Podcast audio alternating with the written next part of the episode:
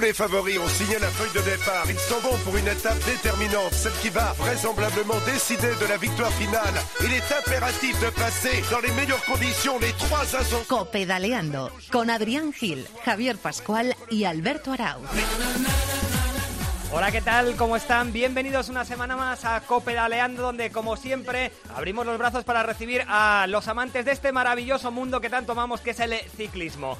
Con eh, una semana frenética que hemos vivido con Tirreno Adriático, con París-Niza, grandes actuaciones del ciclismo español, victoria de David de la Cruz, segundo puesto de Alberto Contador, ya están en el horizonte las grandes clásicas, mañana arranca el primer monumento, arranca la Milán-San Remo y muchísimas cosas que contar, así que sin perder más tiempo, hoy vamos a tener a un gran protagonista, nada más y nada menos que el único ciclista que fue capaz de ganar una etapa en la París-Niza. Te hablo Alberto Arauz y ya tengo el enorme placer de saludar como siempre al equipazo que forma Copedaleando con Javi Rodríguez a los mandos de la técnica. Ya tengo a mi izquierda el gran honor de saludar a Javi Pascual. ¿Cómo estás, Pascu? Hola, Albert, muy buenas, aquí estamos. Hombre, primero de todo quiero dar las gracias a los oyentes de Copedaleando porque la entrevista a Frank Contador fue un éxito y, bueno, gracias a nuestros oyentes. Sí, señor, si es que sin ellos además esto no tendría ningún sentido y ya tengo, como siempre, también el placer de saludar a Adri Gil. Adrián, ¿cómo estás? ¿Qué tal, Alberto? Con muchas ganas, muchas ganas de, de ver sobre todo esa vuelta a Cataluña que tenemos en el horizonte y ver cómo está Chris Froome, que parece que está ahí escondido, pero vamos a ver cómo empieza esta temporada. Y además le veremos con Alberto Contador, con Alejandro Valverde, así que nos espera otra semana espectacular en la Volta a Cataluña. Bueno, pues presentado el equipo y presentado el programa, arrancamos con los titulares. Soy Miguelito, Miguel Ángel Díaz, y os invito a que sigáis escuchando Copedaleando. Rubén Martín, Eri Frade, Kiki Iglesias, ojito, que vienen pegando fuerte.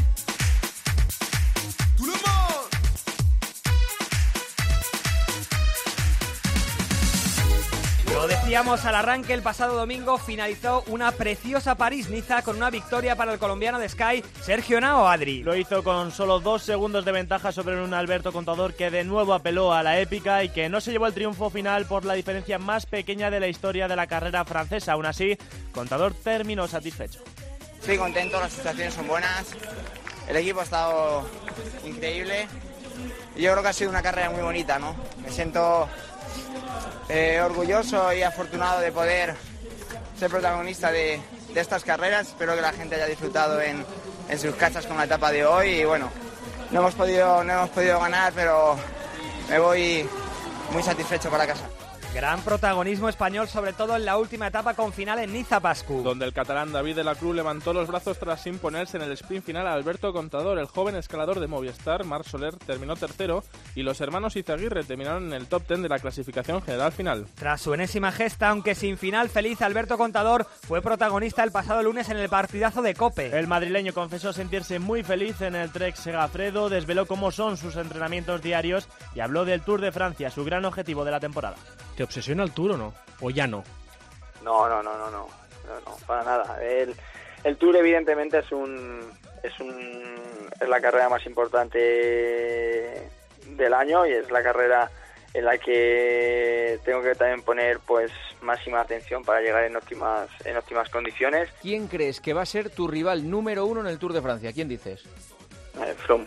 En la Tirreno Adriático que finalizó el pasado martes, victoria clara para Nairo Quintana. El colombiano de Movistar continúa con brillante su preparación para el próximo Giro de Italia, con una victoria cimentada en su exhibición en la etapa reina con final en el Terminillo. El podium lo completaron Rohan Dennis y Thibaut Pinot, y Jonathan, Jonathan Castroviejo, que terminó séptimo, fue el mejor español. El campeón del mundo, Peter Sagan, sigue maravillando en la Tirreno Adriático. El eslovaco se llevó dos preciosas victorias y fue segundo en la penúltima etapa, solo por detrás del velocista colombiano Fernando Gaviria. En la carrera de los dos mares hemos podido asistir al nacimiento de una futura estrella. Se trata del colombiano Egan Bernal, quien a sus 20 años recién cumplidos se codeó con los favoritos en las grandes etapas de montaña. En la última contrarreloj, el luxemburgués Von Jungels le arrebató el maillot blanco al mejor ciclista joven. Mañana sábado llega el primer monumento de la temporada, llega la clasicísima, llega la Milán San Remo. Con Peter Sagan y Fernando Gaviria como principales favoritos a la victoria final, el colombiano puede verse mermado tras una caída sufrida ayer que le dañó su muñeca derecha,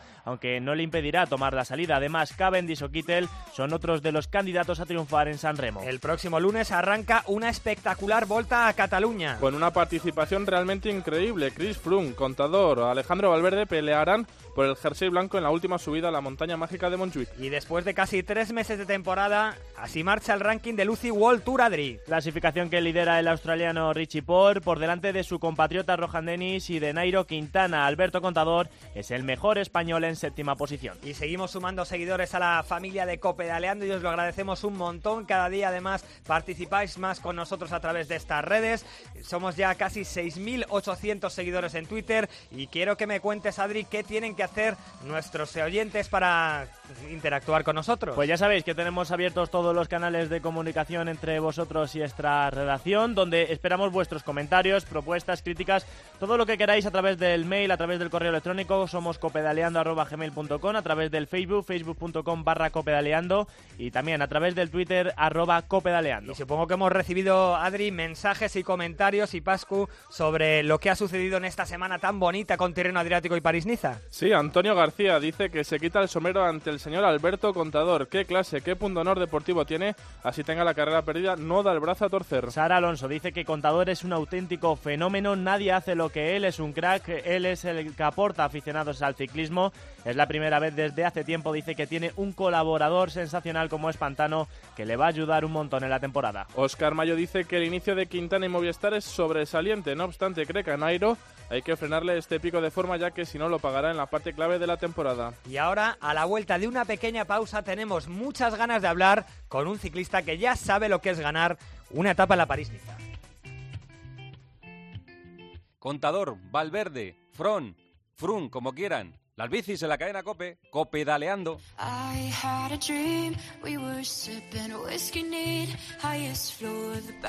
Hoy tenemos el enorme placer de saludar en Copedaleando al único ciclista español que fue capaz de llevarse una etapa en la París-Niza que finalizó el pasado domingo. David de la Cruz, ¿qué tal? Buenas tardes. Hola, buenas tardes. Además, David, qué victoria más bonita, nada más y nada menos que por delante de Alberto Contador, ¿verdad? Sí, sin duda, una victoria muy bonita, ¿no? Además, donde donde fue allí en la pues una etapa una etapa muy muy típica de París-Niza, pues bueno, la verdad es que fue, fue un día bonito. Y además un final muy complicado, supongo, para ti, porque hubo un momento en el que no sé si no sabías bien si pensar en la etapa o en la general, tenías por detrás a tu compañero Daniel Martín, y por otro lado también estabas pensando en la etapa, ¿verdad? Sí, sí, sin duda fue un, fue un día muy complicado en, en lo que en lo que a eso se refiere, ¿no? Ya que hasta pocos kilómetros de meta pues estaba a la espera de si el equipo me, me mandaba a descolgar pues para esperar a Dan Martin ya que ya que cuando empezamos la última etapa pues él iba segundo en la general detrás de Nau por delante de Alberto y por lo tanto pues nuestra prioridad era intentar ganar la, la general con él no pero ya cuando vi que en los últimos kilómetros ya de, de Coldes que vi que no que no nos acercaba a él o no nos mandaba parar así pues entonces pensó, ostras, a lo mejor ha llegado un momento ya cuando, cuando coronemos de si no me dicen nada, dirá por la victoria. Así que fue decisión... O como intentarlo. Sí, fue decisión tuya, ¿verdad, David, la de empezar a colaborar con Alberto? Sí, claro. Eh, al final, ostras, uno tiene que ver ahí en ese momento, ¿no? Cuando tienes que analizar, dices, vale, eh, Dan va segundo, pero ya es muy difícil que incluso, ya no solamente de ganar, sino que pueda mantener la segunda, la segunda plaza. Pues por lo tanto uno tiene que empezar a pues saber decir, bueno, pues voy a mirar de, de por la etapa, ¿no? Además, Dan Martín dijo por la radio que no, que no, que no hacía falta ya ni que, ni que esperara porque no podían soltar a Henao, pues por lo tanto ahí uno tiene que, que seguir un poquito pues la, es un instinto para, para mirar de conseguir una victoria, ¿no? Y, y, terminar de hacer una etapa fantástica, una, una vuelta fantástica para el como fue toda la París-Niza. Y luego en el descenso, David, supongo que te llevarías un pequeño susto cuando os cogió esos pequeños metros contador que al final, gracias a Dios para ti, los, los conseguiste reducir. Sí, bueno, al final uno en ese momento no, se puede poner nervioso, sí que cabría un, un, un buen hueco, ¿no? Además él, pues, pues ahora tenía que ir a a 100% de lo que de lo que diese porque porque la, la victoria de la vuelta le iba a ir por por segundos pero bueno mira se pudo se pudo solventar de la mejor manera. Hubo un poquito de polémica aquí en España, eh, David, sobre los no relevos, lo, la poca colaboración de Marc Soler en ese descenso una vez que ya le cazáis después del ataque que tuvo subiendo en el Coldés. Eh, ¿Tú entendiste la actitud de Marc Soler de no, de no dar ni un solo relevo ni a, ni a Alberto ni a ti?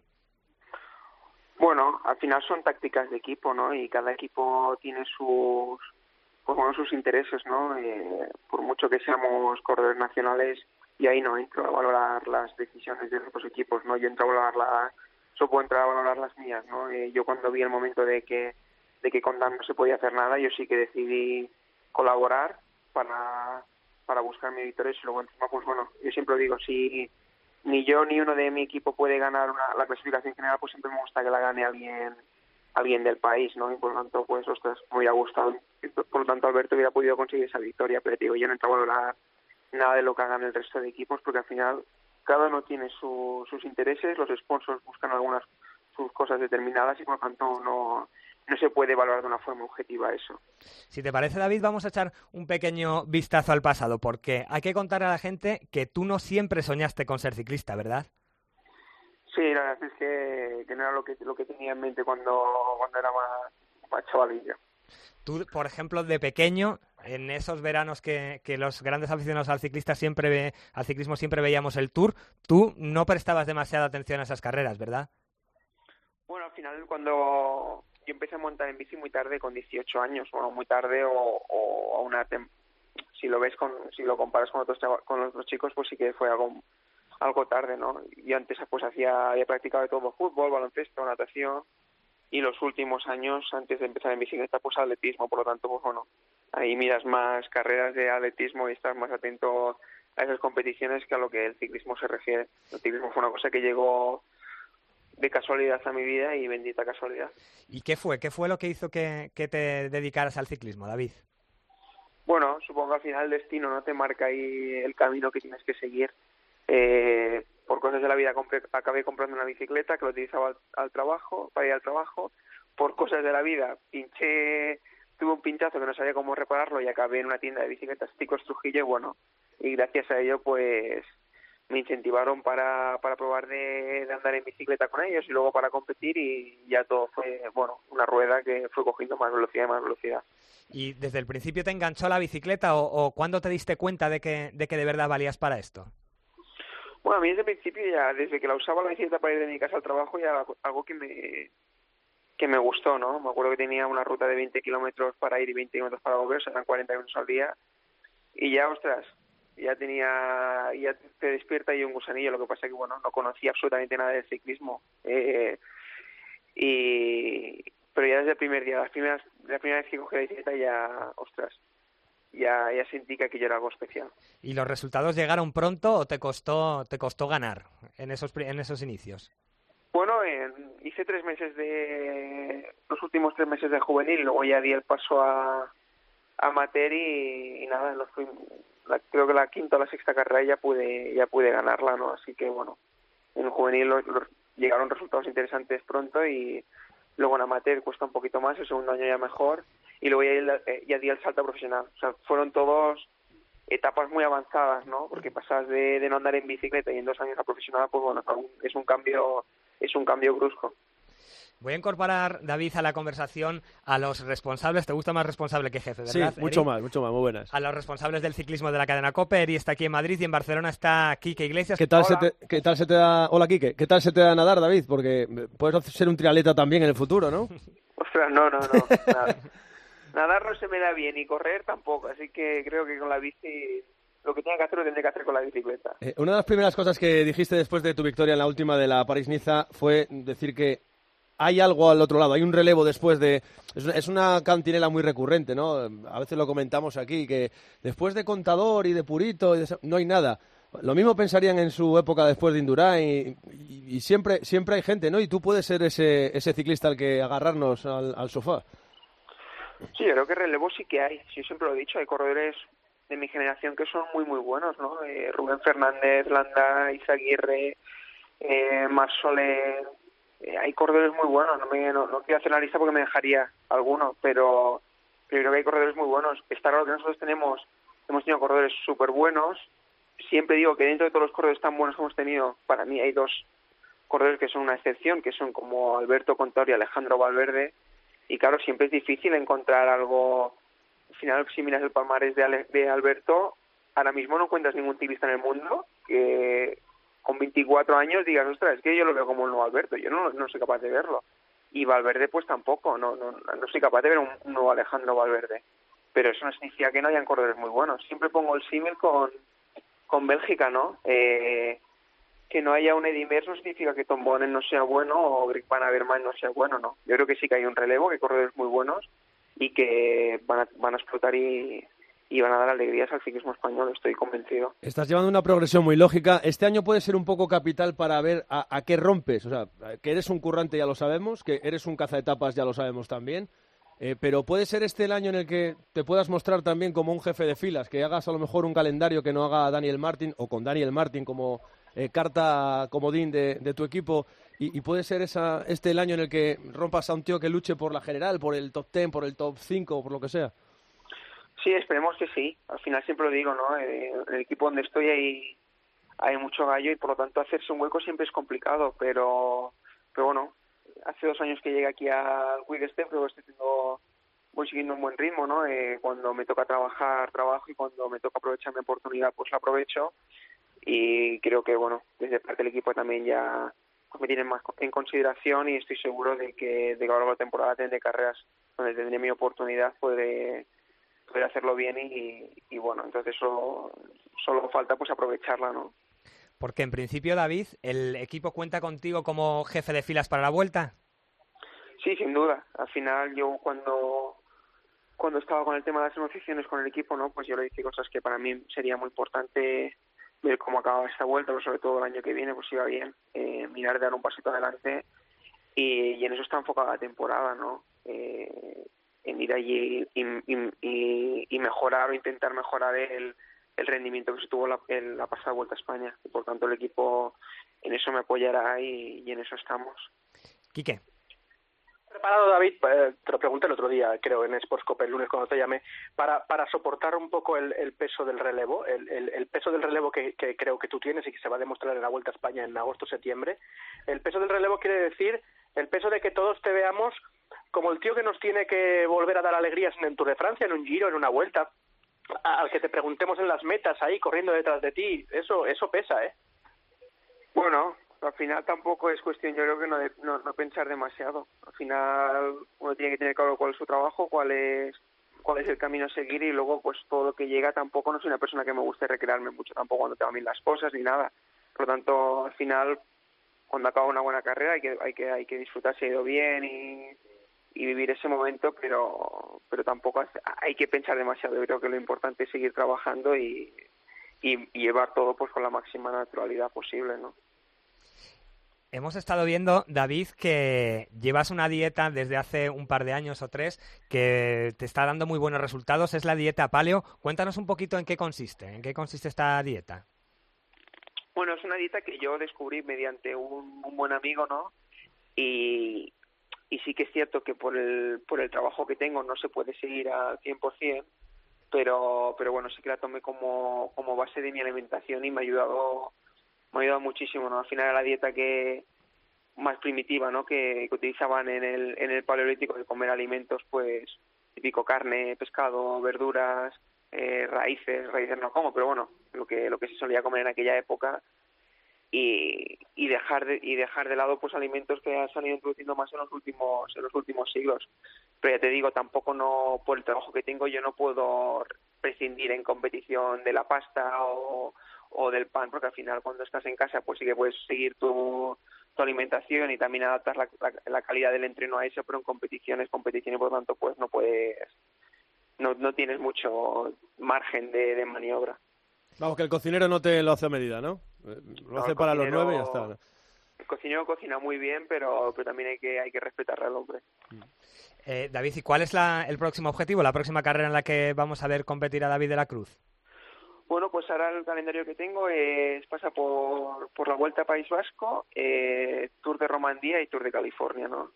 Y bueno, sobre todo en, la, en Tour de California pues espero tener un muy buen, un muy buen rendimiento. ¿no? Es una carrera que hice en el pasado con el Tapendura que me gustó muchísimo, me enamoró y, y bueno, pues esperemos poder estar allí en un buen nivel, aunque sin duda pues País Vasco y Romandía, que son carreras World Tour, pues a mí me gustaría hacerlo bien sin duda. Luego se, luego se entiende que tienes que ir a Vuelta a Suiza y parar un poco para la Vuelta a España, ¿no? Eso es. Estamos, estamos pendientes a ver si después de California definitivamente hago Suiza o no, Pero bueno, en el caso que hiciera Suiza, pues sí que después de Suiza tendríamos que parar y cargar un poco las pilas y otra vez entrenar en, altitud para, para preparar la vuelta, ¿no? Y si no hiciese Suiza, pues después de hacer el parón justo después de California. ¿Te emociona también el Mundial? Hombre, sin duda, siempre representar al país es una cosa que, se agradece. ¿no? El año pasado fue, fue una, una, una, buena experiencia, ¿no? Lástima que el Mundial no fuera mucho de, de mis características, pero pero aprendí muchísimo. Yo creo que lo que, que lo que aprendí sería puede ser muy útil de cara, de cara al futuro si vuelvo a ir con la selección y por lo tanto pues sí que me ilusiona ir a ir allí, pero bueno, aún queda mucho camino, hay mucho que demostrar y hay que, hay que ganarse la plaza. Eh, ¿Qué tal la Montera Picona? ¿Te la has vuelto a poner después de conseguirla en el Naranco? El, el... No, no, la tengo allí, la tengo allí en casa de, adorno, no quiero, no quiero estropearla. no quieres estropearla. Eh, pues mira, casualidades de la vida, la cima del Naranco es la cima José Manuel Fuente y José Manuel Fuente el Tarango, eh, que fue un ciclista muy especial de los años 70, principios de los 80, eh, fue un ciclista tardío también, que empezó a utilizar la bici para ir a trabajar y al final lo descubrió como un talento y fue su forma de vida. Mira, son casualidades de, de la vida, ¿no? Todo pasa, todo pasa por algo. Y pensando ya la última, ya, pensando en el futuro, David, eh, ¿para cuándo el salto a un Tour de Francia con David de la Cruz como jefe de filas de su equipo? ¿Lo tienes en mente o es algo que todavía te queda lejano? Bueno, eh, ser primero, primero quiero ir al Tour de Francia y luego ya, luego ya veremos, ¿no? Si, si, si soy, si soy capaz de ir como, como líder, ¿no? Está claro que este año me hubiera gustado ir al Tour. Lo que pasa es que por temas de objetivos del equipo, pues no, no ha sido posible, ¿no? ya que el equipo pues tiene, tiene la idea de, buscar etapas con, con Kittel y la general con Dan Martin y, y también ver cómo progresa Julian Alaphilippe, que es francés y, y es un corredor que va a ser del futuro. Y por tanto, pues a mí me toca más la, la Vuelta a España, así que, que el objetivo ahora es confirmar lo que es en la Vuelta a España lo que se hizo el año pasado y luego si se consigue, pues ya, ya llegará el momento de analizar lo, lo que se puede hacer de cara a la, a la próxima temporada. Eh, yo a la Philip le llamo el desparramador de gas, porque creo que tiene un gas increíble, que tiene unas condiciones increíbles, pero que le falta correr con un pelín más de, cabeza. Ahí os podéis complementar bastante bien. Sí, bueno, es un tío inteligente, ahí donde lo parece sabe correr, sabe correr muy bien. Lo que pasa que sí, bueno, eh, cuando tiene fuerza pues el tío la casta, ¿no? Pero, pero es un corredor muy inteligente, yo creo que es que va a hacer, puede conseguir muy, buenos resultados, ¿no? Además, es bastante completo, ¿no? como, lo, estamos viendo, ¿no? con la victoria contra los de la de la París-Niza que, que nos, sorprendió a todos un poquito y, solo le falta bueno, seguir madurando y seguro que, que va a ser un corredor importante, muy importante cara al futuro. Y tú que lo conoces bien, David, ¿le ves siendo un corredor para pelear por carreras de tres semanas? ¿Lo ves un futuro ganador de Tour, Vuelta o Giro? Bueno, eso hay que ver, ¿no? Cómo madura. Está claro que ha demostrado que es un corredor para etapas de un día muy, muy bueno, para carreras de un día. Para vueltas una semana o también es muy bueno cuatro semanas ya es, ya es una cosa distinta, ¿no? Y, y tiene que, tal vez tiene que madurar un poquito más, ¿no? A nivel físico y, ver cómo evoluciona. Está algo que, ahora es muy pronto hasta, hasta que no haga una, una vuelta grande y demuestre que puede tener un buen nivel durante tres semanas, pero sin duda nivel para hacerlo súper bien en carreras de un día y en una semana lo ha demostrado y, y ahora pues bueno, simplemente seguir dándole tiempo y a ver cómo evoluciona. Bueno, David, pues te agradecemos un montón que hayas estado esta tarde con nosotros aquí en Copa de Aleando. Te damos nuestra más sincera enhorabuena eh, por, por ese triunfo tan bonito en la última etapa de la París-Niza y sobre todo te mandamos muchísima suerte para esta temporada que acaba de empezar. Muchísimas gracias a vosotros. Un abrazo fuerte, David. Un fuerte abrazo. Y nosotros nos quedamos con Quique, con Eri, con Adri aquí comentando un poquito lo que ha sido esta semana pasada. Eri, Quique, vosotros eh, que, le visteis en, directo, en persona el año pasado en la vuelta, ¿veis a David eh, como un hombre que pueda pelear por, objetivos grandes? ¿Lo veis uno de, esos hombres que tienen que liderar el relevo del ciclismo español? Bueno, le vemos como, yo por lo menos le veo como un ciclista que puede estar ahí. La madurez del ciclista llega cuando llega y de repente hace una cosa clic ahí y, se pone a luchar por los puestos importantes en la general, incluso por el podium. Eh, la progresión parece muy buena. Es un chico que primero ha sido un currante en el etapa endura. Iba bien en aquella vuelta que terminó cayéndose y, en el tour. Fue en un tour que terminó cayéndose y que, estaba en una fuga y, tenía un muy buen estado de forma para, para poder incluso pelear por alguna etapa y demás. Eh, el año pasado ganó en el Aranco en una etapa que fue muy dura, siendo muy inteligente. Parece bastante inteligente como fue el otro día en la París-Niza y en el camino está, pero... Eh, afortunadamente para eso del relevo no está solo, pero mal haríamos cargándole con esa responsabilidad. Yo me acuerdo que una vez hablamos con Contador de hay después de vosotros y yo sé perfectamente que él se refería a David de la Cruz como, además, David de la Cruz no estaba ni en las quinielas del relevo, ¿no? Para la mayoría de, del aficionado medio bajo al, ciclismo. Y él no quería ni, ni, nombrar a David de la Cruz para no cargarle precisamente de, esa presión de la que él ha sido portador durante un tiempo. ¿Y tú, Quique, que es paisano tuyo, cómo le ves a David? Sí, no podemos decir rotundamente que no, está preparado, pero tampoco rotundamente que sí. Eh, me explico. Eh, nunca ha estado para luchar por una vuelta de tres semanas, es decir, darlo todo en una crono individual de 40 kilómetros. Hasta ahora le ha dado igual perder siete minutos, seis, cuatro, dos, mm, desde mm, levantar el pie, porque no ha luchado nunca por la general. Y eh, al contrario, cuando ha luchado por la general, que es hace unos meses en la Vuelta a España, aguantó muy bien, o sea, se vio muy bien en el Naranco, ganó, se puso líder y a partir de ahí acabó super dignísimamente y, apretando el culo, ¿no?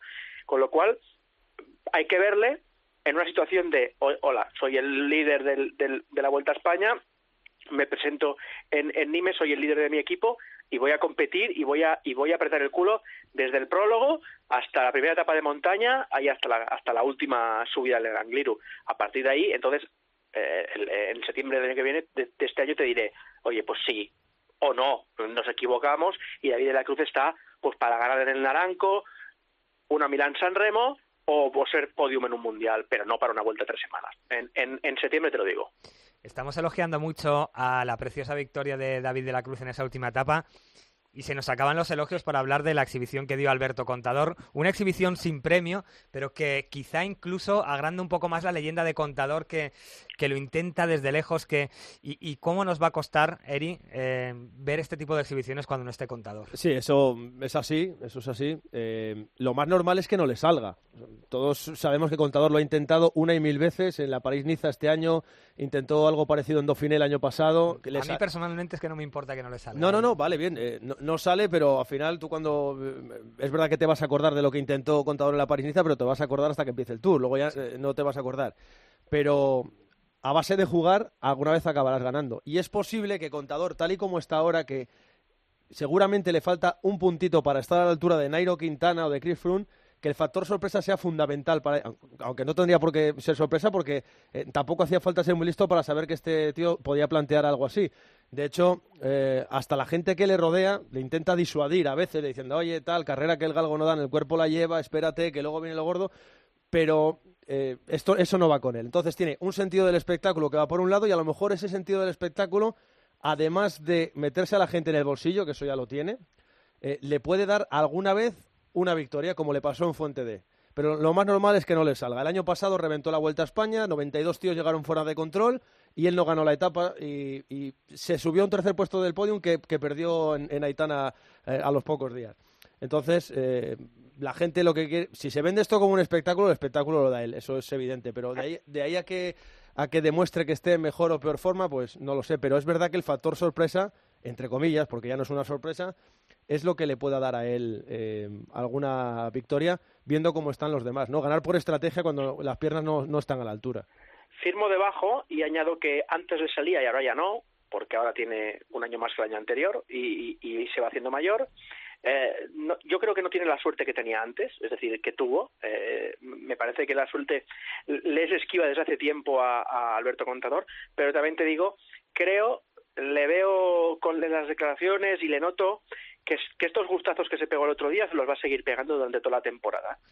Y que si le apetece en el Dauphiné lo hará, y si le apetece en, la Vuelta a España ir, se dará esos gustazos, porque no es que esté de regalo en el ciclismo, ni, ni esté de más estos años, sino que ahora está en un, equipo que le mola, está a gusto, y oye tú, si le apetece reventar la carrera, lo intentará porque sabe que no hay ningún loco que le espere en el, en el, en el hotel para reírse de él, ¿no?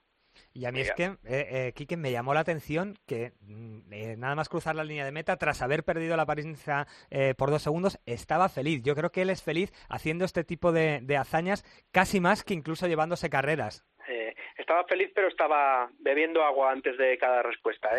Se lo tenía que pensar muy, muy mucho para, para no soltar ahí cuatro, cuatro gordas, porque me, me, consta que no le gustó nada la actitud de, de Marsoler y, y bueno, estaba menos enfadado obviamente con David de la Cruz, que sí que colaboró, pero, pero sí, hombre, estaba pues orgulloso de, de, su, de su trabajo, ¿no? Lo había dado todo, había encontrado dos compañeros de, de fuga que con, y con uno que no había podido colaborar, bueno, pues no, pues lamentablemente le fue por dos segundos, ¿no?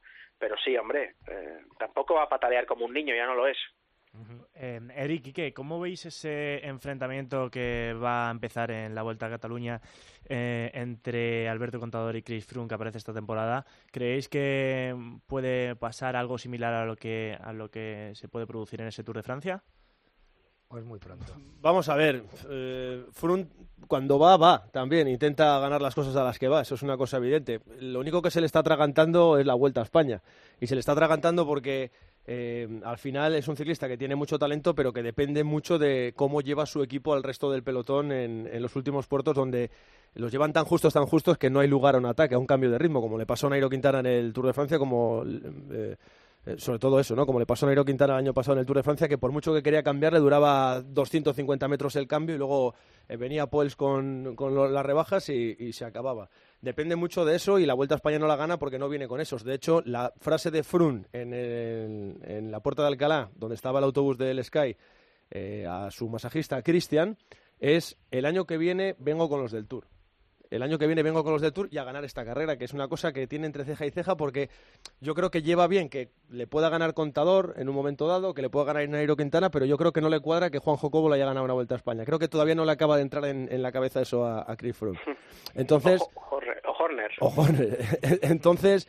Eh, yo creo que es un ciclista que va muy sobre seguro, eh, no tiene nada que ver con contador, porque este es una, esto es una máquina dirigido por una máquina, y a partir de ahí pues es el hombre contra la máquina. Esto es como Kasparov contra Deep Blue, ¿no? Eh, aquellas partidas de, de, ajedrez que se jugaban, pues a, a, ver quién puede más y a ver quién gana más.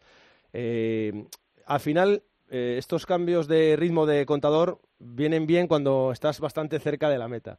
Si te lleva muy justo y no tienes ese cambio de ritmo en los últimos dos kilómetros, estás muy fastidiado. Yo, yo el lunes eh, cogeré el coche y me iré a, a Calella a la primera eh, etapa de la, de la Vuelta a Cataluña y estoy convencido de que veré lo que veo cada año. Es decir, contador con ganas de ganar la Volta y From medio de vacaciones, pero que es tan bueno, es tan competitivo y tiene tanta, tanta clase y, y fuerza que cuando suban a la Molina ahí estará. Eh, pero aunque, aunque no quiera, aunque lleve paseándose los dos primeros meses de la, de la temporada. Uh, luego llegará julio y será el mejor porque yo creo que está años luz de la, del, del, resto. Y luego si la vuelta a España si se toma el mes de agosto en las primeras tres semanas de agosto medio en serio y llega al 19 de, agosto en Nimes eh, bien de forma favorito número uno. El que está muy bien de esa terna que en teoría aspira a llevarse el Tour es Nairo Quintana, que prácticamente se ha paseado por la Tirreno Adriático y que está haciendo un principio de temporada espectacular. Sí, hombre, anda muy bien, anda muy bien y donde va, va en serio, como fue la Vuelta a la Comunidad Valenciana, la Tirreno, que es una carrera muy dura, que es un buen campo de pruebas de cara al Giro de Italia, donde eh, acude como máximo favorito. Y sí, sí que está bien, pero al final, cuando los jefes de fila están tan en un nivel parecido, pasan a, a, tener mucho peso los equipos. Y ahí el Sky todavía tiene la flecha para arriba. Para mí, ¿eh? Para mí entender, eh, todavía el Sky tiene la flecha para arriba. Hay otros equipos que se han reforzado bien en el plano gregario. Saber la gente de, del Movistar, que es verdad que está trabajando bien, que tiene dos de los cinco o seis mejores gregarios del mundo con Castroviejo y con Imanol Herbiti. Pero al final estamos hablando de, de otra cosa y de controlar otras cosas y en el y en el Tour de Francia además hay que controlar muchísimas más cosas, ¿no? Dentro de carrera, doquines, no sé qué, y luego fuera de carrera que, que es un auténtico rodillo. No hay que olvidar que Quintana está también porque quiere ganar el Giro de Italia. Es el único de los tres de los tres tenores que va a correr el, el Giro de Italia, con lo cual uh, la ecuación Giro Tour está, está, está en el camino de ganarlo y está en el camino de no ganar el Tour. A mí me da esa sensación. Eh, que este año no se lo va a tomar sabático, porque Quintana no se lo puede tomar sabático, como, como, como gran campeón que es, pero a mí me da la sensación de que lo está haciendo todos tan bien, tan bien para ganar el Giro, que no le, no le alcanzará para ganar el Giro y el Tour. Y mañana llega la primera de las grandes clásicas, el primer monumento, la Milán-San Remo. Todo el mundo habla de Peter Sagan, también está muy bien el colombiano Fernando Gaviria, no sé, no sé qué sensaciones tenéis de cara a, a la clasicísima de mañana. Estás de examen ya, ¿eh? Sí, sí, sí. no sé, bien, lo, lo de siempre, ¿no? Parece que sea la, la clásica eh, la clásica más asequible para, para más corredores. No sé si me entendéis. Sí, sí, sí. Eh, porque, porque suben el pollo, lo bajan y hay un grupo de 70 tíos. Eh, entonces, a partir de ahí, pues cualquiera. Mm, A la París-Roubaix llegan de uno en uno y en la Milán-San Remo llegan 70 tíos, con lo cual... Bueno, eh, no siempre, ¿eh? No siempre. no, bueno, pero, pero los, los 12 favoritos llegan juntos. Es decir, los Sagan, Deyenkov, Gaviria, eh, pues no sé, ahora, pues los que haya... eh, Bonen, Sí, quizá. los que pasan el pollo, vamos. lo que pasa en el pollo van a, van a llegar van a llegar De juntos. hecho, lo cual suena un poco así como...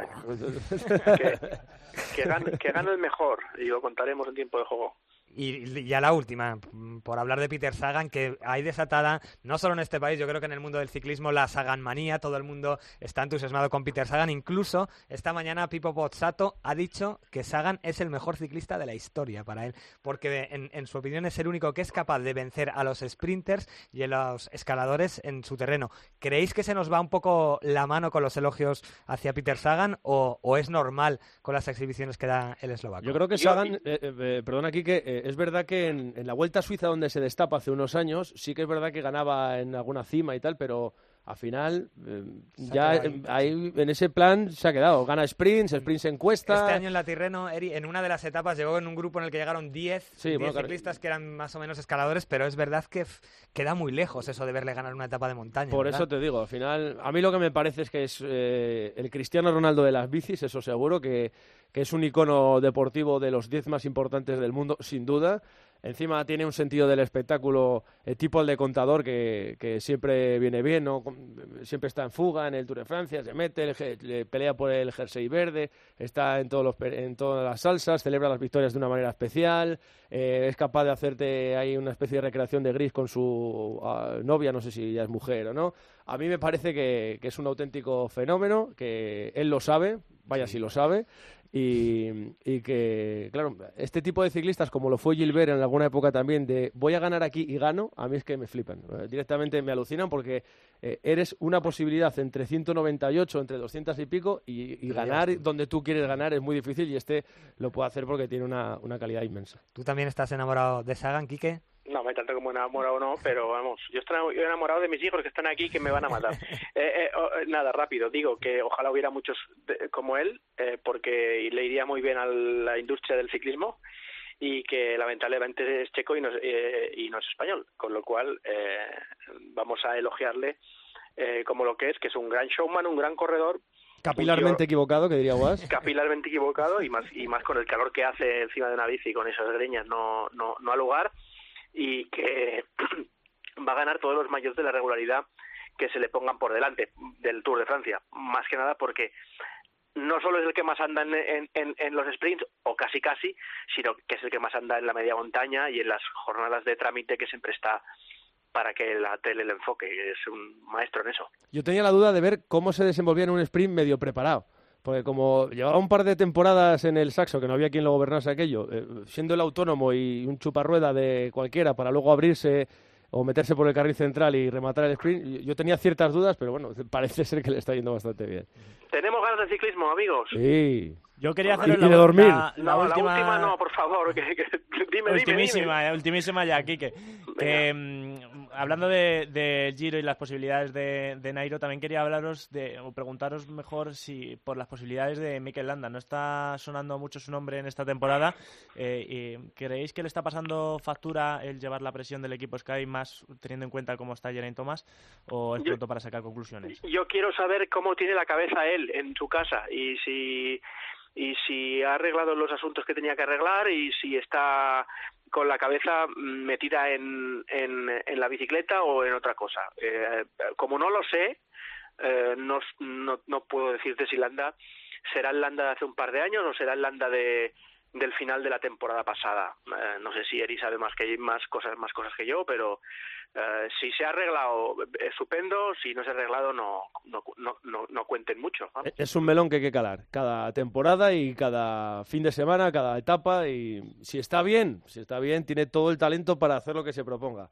Eh, pero eso está en él, en sus piernas, en su cabeza y en el compendio que forma eh, eso, cabeza, piernas y que, y que le vayan las cosas lo mejor posible. Pero eh, no sería el primer caso de ciclista con talento que acaba quedándose a medias. ¿no?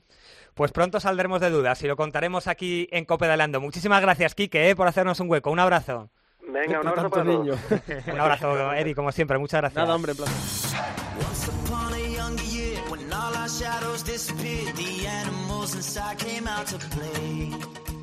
Went face to face with all our fears, learned our lessons through the tears, made memories we knew would never fade. Sigues escuchando Copedaleando con Adrián Gil, Javier Pascual y Alberto Arau.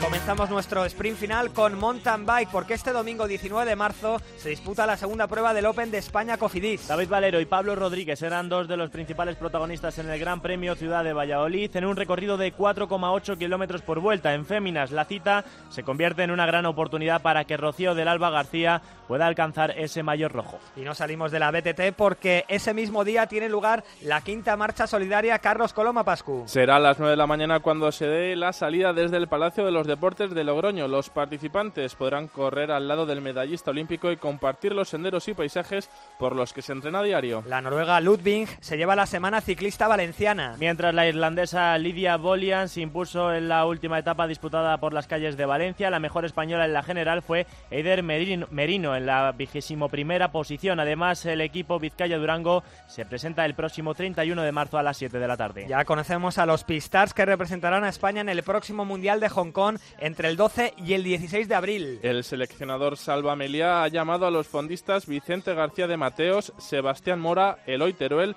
Albert Torres, Gloria Rodríguez y Ana Usabiaga y a los velocistas Elena Casas, Tania Calvo, Alejandro Martínez, José Moreno y Juan Peralta. Y siguiendo en pista, Alberto, empiezan a recogerse las primeras inscripciones para la última prueba de la Copa de España que se celebrará los días 31 de marzo y 1 de abril en el Velódromo de Anoeta en San Sebastián. Este domingo se celebra la Marcha Cicloturista Internacional de Bilbao. La salida se efectuará en el puente de Deusto. El precio de inscripción presentando la licencia federativa en el centro comercial Zubiartes de 20 euros y para el resto de participantes 5 eurillos más, 25. La quebrantahuesos reasigna 600 plazas que no se han cubierto. Los inscritos entre el 11.592 y el 12.191, ambos incluidos, pueden inscribirse hasta el 23 de marzo para participar en esta mítica prueba. Además, han anunciado que Iván Baso será el ciclista homenajeado en esta próxima edición. Y no queríamos acabar nuestro programa de hoy sin mandar un fuerte abrazo y todos nuestros ánimos a la ciclista Anne Sante Esteban, que ayer por la noche sufrió un accidente y ha sido encontrada cerquita de su localidad natal de Rentería. Sí, ha sido esta mañana cuando ha colgado esa foto en las redes sociales y en la que nos ha tranquilizado un poco a todos porque parecía que la habían encontrado inconsciente. Un vehículo le, le atropelló y se dio a la fuga. Y bueno, esa foto de, de Anne, yo y nuestro compañero Mauri Diáquez en Deportes Cope con José Luis Corrochano ha señalado que a lo mejor le pueden dar el alta ya esta misma tarde. Así que bueno, un fuerte abrazo desde aquí, desde Cope, daleando a, a nuestra Anne Esteban, que hay que recordar que también estuvo en los Juegos Olímpicos de, de Río de Janeiro. Sí, señor, nos alegramos por la recuperación de Anne y condenamos enérgicamente la actitud de esos conductores que se dan a la fuga y no atienden a la víctima. Desde aquí eh, nos unimos a esa iniciativa que está mm, propagando a través de las redes sociales y que está peleando, incluso ya ha llegado al Congreso Anne González, por una ley justa. Así que mucho respeto para los ciclistas y nosotros nos despedimos hasta la semana que viene. Nos vemos en Copedaleando.